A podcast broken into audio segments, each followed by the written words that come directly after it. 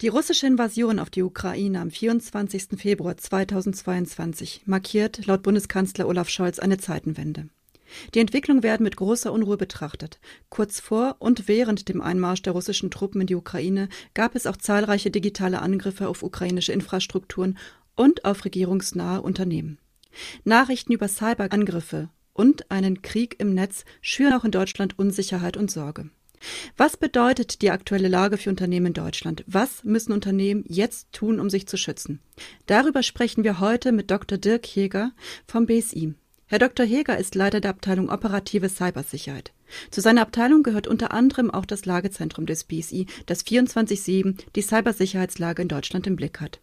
Vor einigen Folgen konnten wir bereits mit ihm zum Lagebericht des BSI sprechen und freuen uns sehr, dass er sich heute die Zeit für ein kurzes Gespräch nehmen konnte. Herzlich willkommen, Herr Dr. Heger. Guten Tag. Wir, das sind Simona Autolitano und Agnieszka Pawlowska. Und damit herzlich willkommen zu einer weiteren Folge von Cybersnacks, dem Cybersicherheitspodcast der Allianz für Cybersicherheit.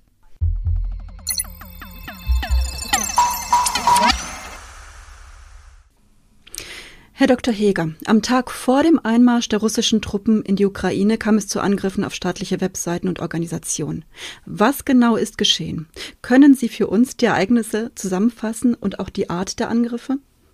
Die Alarmbereitschaft im BSI im Rahmen der Ukraine-Krise begann nicht erst am 23. oder 24. Februar, sondern im Rahmen der Manöver, die vor der ukrainischen Grenze durchgeführt wurden und den Warnungen, die wir aus dem Ausland bekommen haben, die ja auch groß in der Presse drin standen, über einen bevorstehenden Einmarsch und auch Angriffen, die in den Wochen davor durchgeführt wurden, ist das BSI in einen gewissen Alarmzustand gegangen und hat die Situation in der Ukraine stärker beobachtet. Das, was man im Vorfeld des Einmarsches gesehen hat, waren so gewisse Nadelstiche gewesen. Das heißt, Webseiten der Regierung sind gehackt worden und Falschnachrichten sind platziert worden.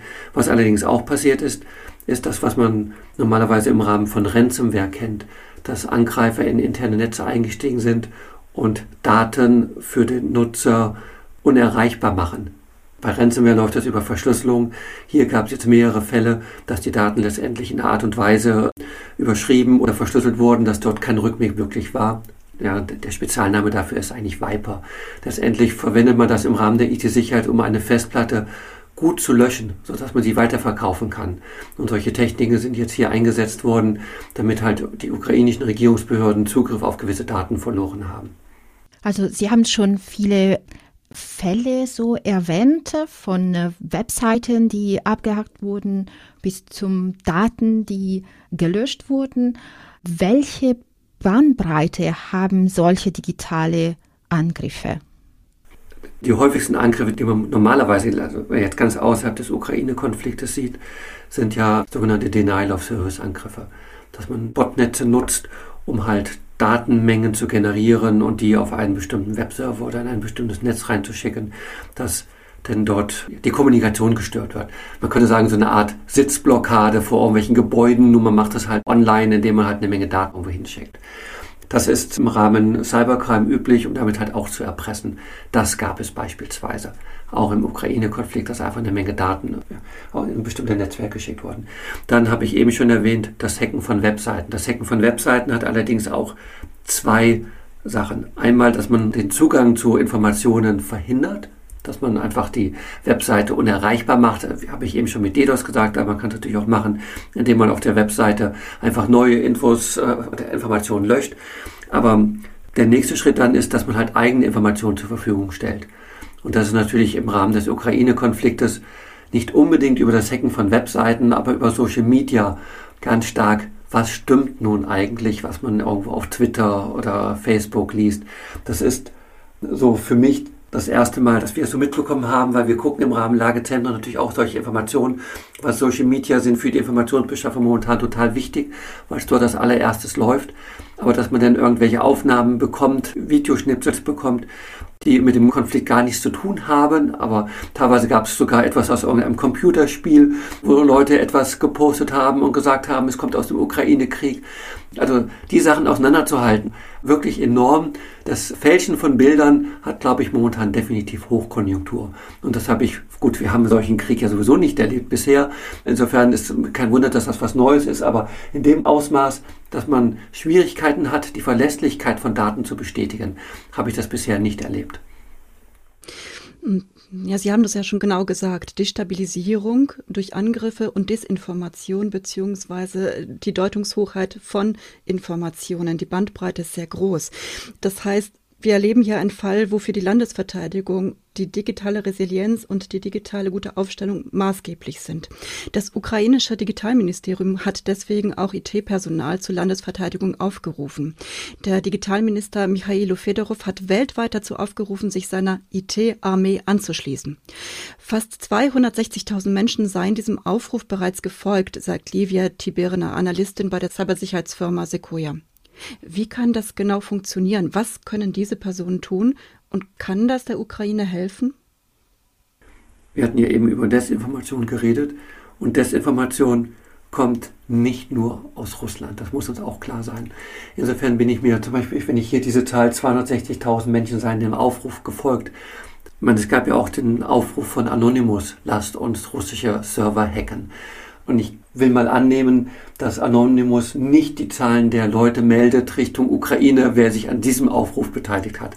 Also insofern ist diese Zahl sehr schwierig einzuschätzen. Jetzt sind ja so zwei Sachen dabei. IT-Armee.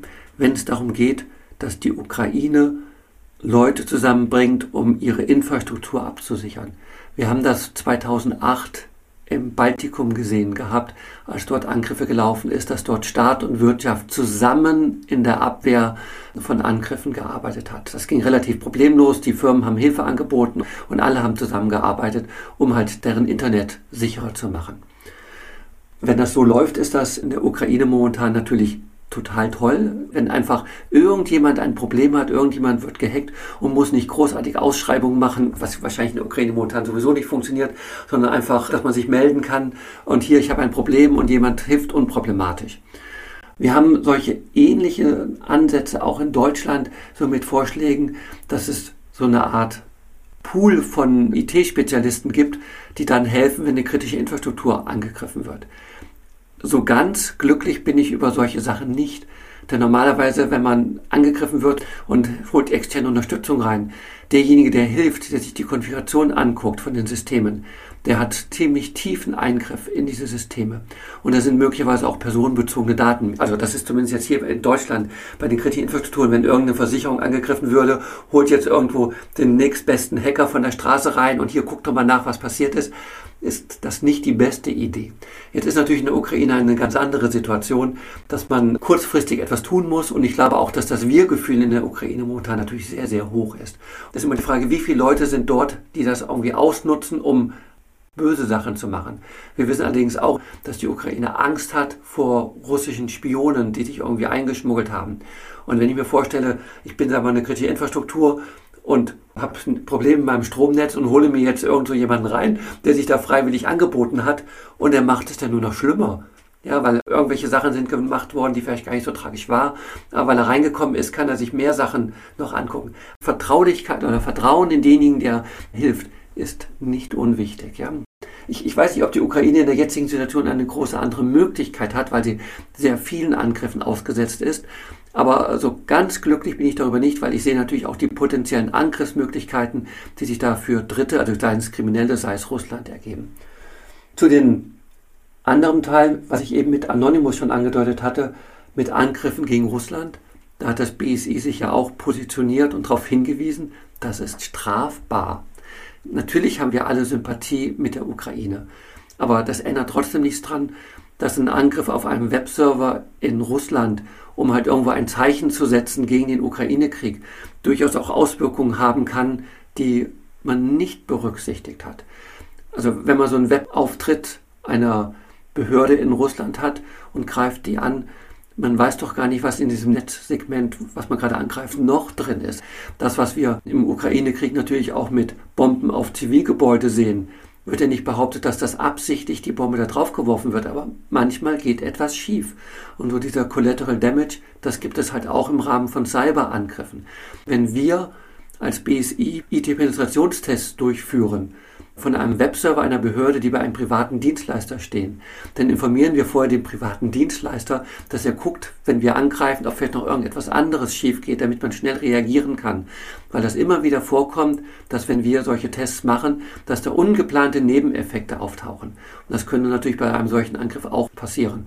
Und möglicherweise hat man dann etwas getroffen, was nicht beabsichtigt gewesen ist. Hinzu kommt auch noch, dass bei manchen Angriffen auch nicht klar ist, wo steht eigentlich der Rechner. Gut, wenn man eine russische Behörde angreift, ist wahrscheinlich einigermaßen eindeutig, dass der Server auch in Russland steht. Nichtsdestotrotz, es gibt eine Menge Möglichkeiten, auch IP-Adressen so umzubiegen, dass ein Server eventuell sogar bei einem deutschen Dienstleister steht. Eine Menge russische Firmen haben in Deutschland Webserver stehen. Und wenn man jetzt einfach nur über den Namen geht mit dem .ru am Ende, kann es durchaus sein, dass man halt einen Rechner in Deutschland angreift.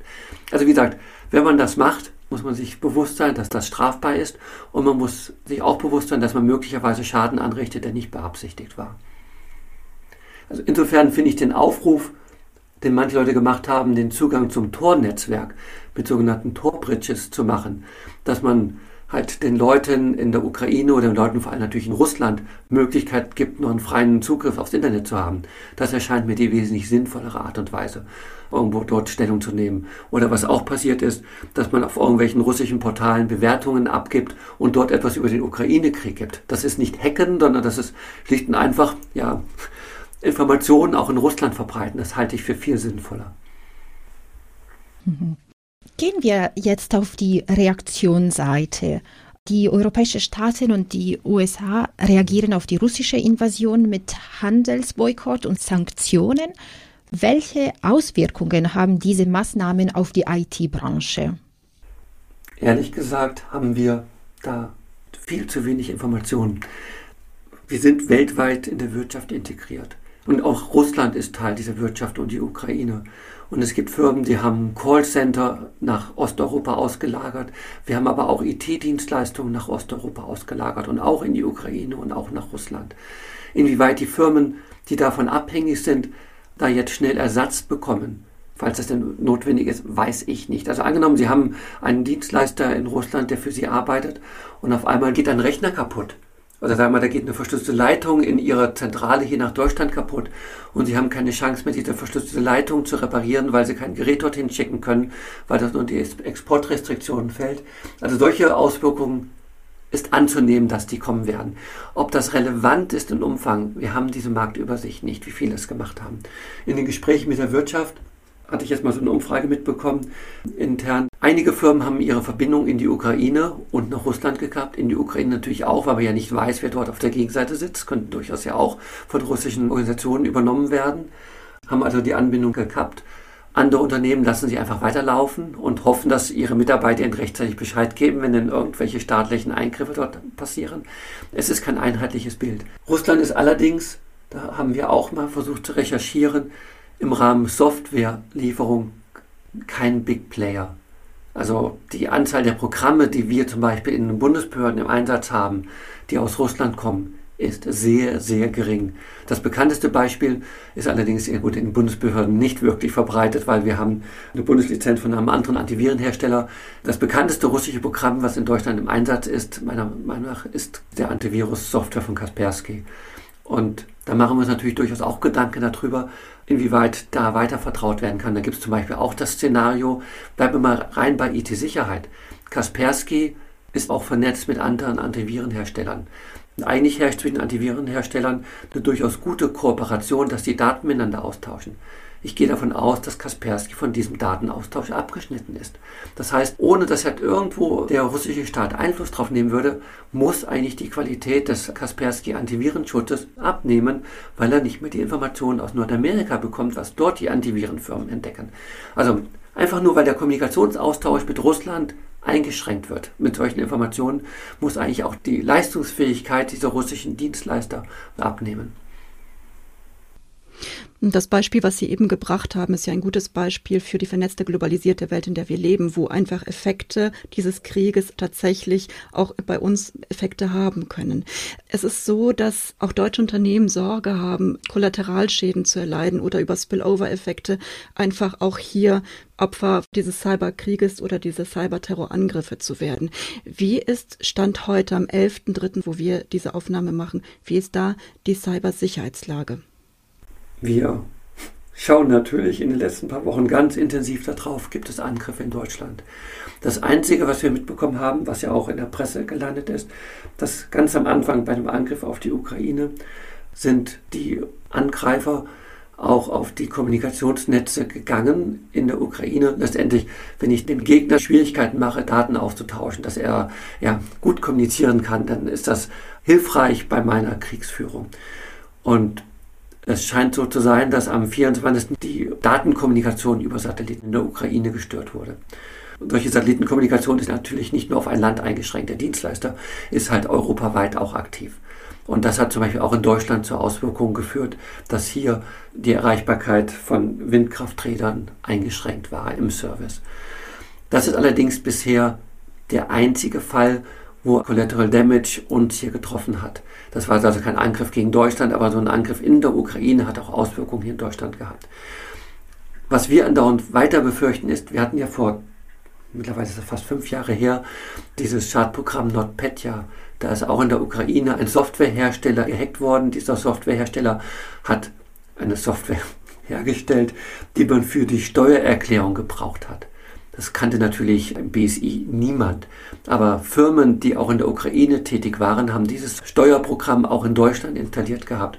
Und die haben dann ein fälschliches Update bekommen, worüber letztendlich ein Schadprogramm bei ihnen im Netz installiert wurde, was wirklich Systeme lahmgelegt hat. War auch damals ein Viper, das, was ich eben am Anfang schon gesagt habe, Daten zerstört hat.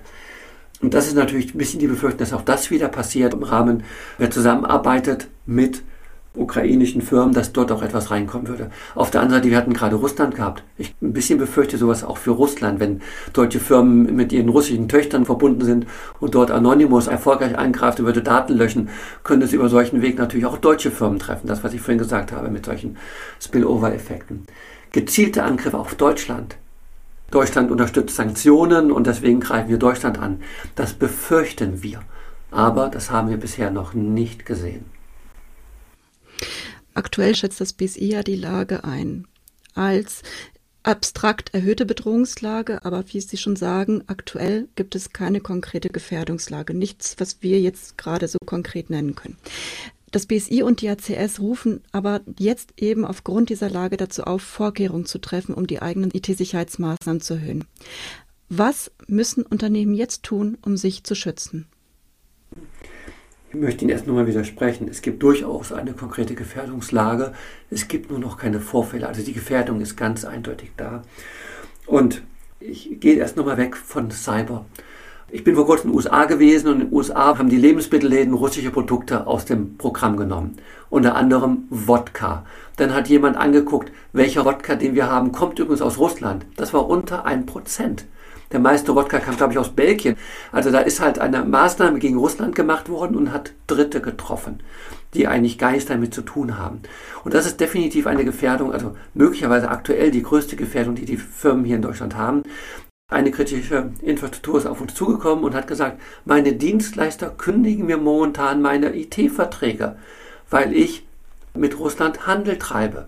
Aber ich bin für die Versorgungssicherheit in Deutschland wichtig. Ich bin die kritische Infrastruktur. Bitte helft mir. Also solche Effekte, dass die Unterstützungsaktionen für die Ukraine zu solchen negativen Auswirkungen hier in Deutschland führen, das sehe ich momentan ehrlich gesagt als eine durchaus relevante Bedrohung. Da muss es gar keine Cyberangriffe geben. Dann natürlich das, was wir seit Jahren haben. Das BSI hat ja früher vor allem den Fokus auf Vertraulichkeit gelegt gehabt. Da der IT allerdings unser tägliches Leben immer mehr durchzieht, ist Verfügbarkeit natürlich total relevant. Das heißt, der Blick des BSI ist vor allem auf die kritischen Infrastrukturen gerichtet, dass dort Angriffe laufen, die halt die Funktionsfähigkeit dieser Betriebe verhindern, kaputt machen. Deswegen ist ja auch dieses Schadprogramm, jetzt verwende ich schon wieder das Programm Viper. Das geht nicht darum, Daten abzuziehen, was früher natürlich Nachrichtendienste gehen in Behördennetze rein, um Informationen abzuziehen. Mittlerweile ist das durchaus viel effektiver oder halt wird halt auch ganz stark genutzt, einfach Daten löschen. Wenn auf einmal Behörden oder kritische Infrastrukturen, sei es auch nur die Abrechnungsdaten nicht mehr haben, um halt ihren Kunden Rechnungen zu stellen. Also angenommen, sie sind Stromlieferant und sie haben auf einmal ihre ganzen Kundenbasis verloren und können keine Rechnung mehr stellen. Toll, dass sie noch Strom herstellen können, aber letztendlich müssen sie den vielleicht verschenken, keine Ahnung. Solche Sachen sind durchaus in der Gefährdungslage mit drin. Und insofern haben wir natürlich die Behörden und die kritischen Infrastrukturen aufgefordert, ein bisschen wachsam zu sein. Aber wir müssen auch aufpassen. Momentan, Sie haben es ja eben auch gesagt gehabt, wir haben ja noch keine Angriffe gesehen. Und wie lange dauert noch dieser Konflikt und wie groß ist der Alarmzustand, den die Firmen irgendwie haben? Und wenn es dann wirklich mal losgeht, dass sie dann alle ausgebrannt sind. Also insofern waren die Warnungen des BSI eigentlich eher zurückhaltend. Beobachtet mehr aber bitte übertreibt es momentan auch nicht. Dass ihr noch Ressourcen habt, dass ihr noch irgendwo intensiver eure Netze beobachten könnt, wenn halt wirklich etwas losgeht, wenn wirklich etwas passiert. Und letztendlich, ja gut, was muss man machen? Das sind die Standardmaßnahmen. Ja, wir haben den IT-Grundschutz des BSI und gerade meine Abteilung, ich bin halt auch für die Beobachtung der Regierungsnetze zuständig. Das haben wir natürlich auch hochgefahren, dass wir mehr auf die Daten drauf gucken, dass wir nicht warten, dass wir von außen einen Zuruf bekommen, sondern dass wir ein bisschen intensiver auf die Logdaten drauf gucken, dass wir halt auch die Bereitschaft erhöht haben, in welchem Zeitrahmen wir drauf gucken. Ist eventuell nicht so toll, dass wenn ich Freitagnachmittag um 14 Uhr gehe, 15 Uhr gehe, erst Montagmorgen wieder drauf gucke, weil wenn ein Angreifer am Wochenende reingekommen ist, wenn ich dem viel Zeit lasse, dann kann er sich richtig ausbreiten, kann etwas tun.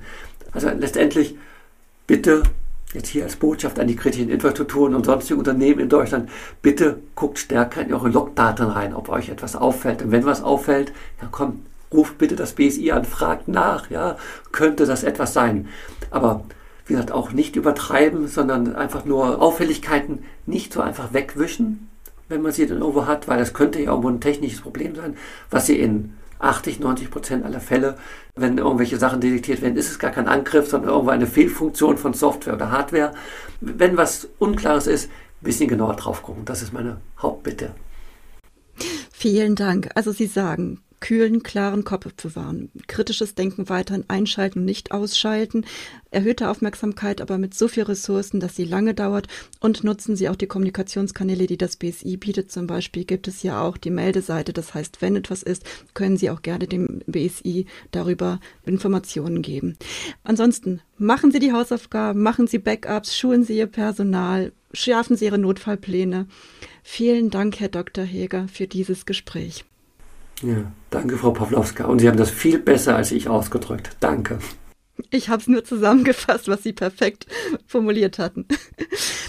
Wir nehmen diese Folge, das hatten wir ja bereits gesagt, im März auf, am 11.3. Unter dem Eindruck der Ereignisse der letzten Wochen, die uns alle wirklich schwer erschüttert haben und weiterhin erschüttern, richten wir unseren Radar auf die Ereignisse in der Ukraine und in Russland. Das BSI hat am 25. Februar 2022 bereits eine erste Pressemitteilung zu den Auswirkungen der russischen Angriffe auf der Ukraine herausgegeben und seitdem wird diese Lageeinschätzung regelmäßig angepasst. Wir haben bereits gehört, es ist hier eine sehr dynamische Lage. Auf den Seiten des BSI und der ACS finden Sie weitere Informationen dazu. Sie finden alle Links in unseren Show Notes. Auch werden wir die aus unserer Sicht empfehlenswerten Artikel und Beiträge zum Thema Cyberangriffe auf die Ukraine und ihre Auswirkungen auf Deutschland verlinken.